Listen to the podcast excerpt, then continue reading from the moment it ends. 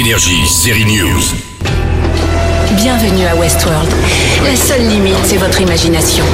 En 2016, Jonathan Nolan, le frère du réalisateur Christopher Nolan et le producteur J.J. Abrams nous présentaient une série originale, HBO, l'histoire d'un parc d'attractions futuriste recréant plusieurs univers dont celui du Far West américain, un parc peuplé d'androïdes appelé Host. T'es pas réel. C'est ainsi que débutait la première saison de Westworld. Notre Frenchie Vincent Cassel a eu son rôle dans la saison 3. Il reprenait d'ailleurs celui tenu par Anthony Hopkins.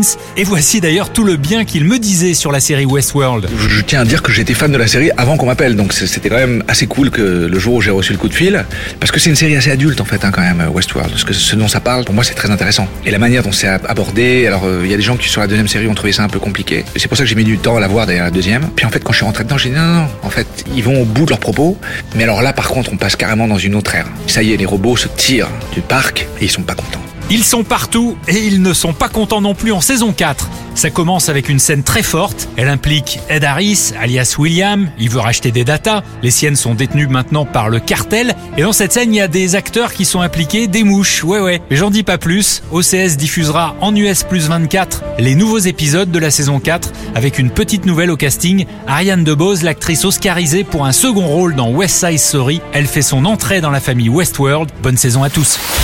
Énergie, série News.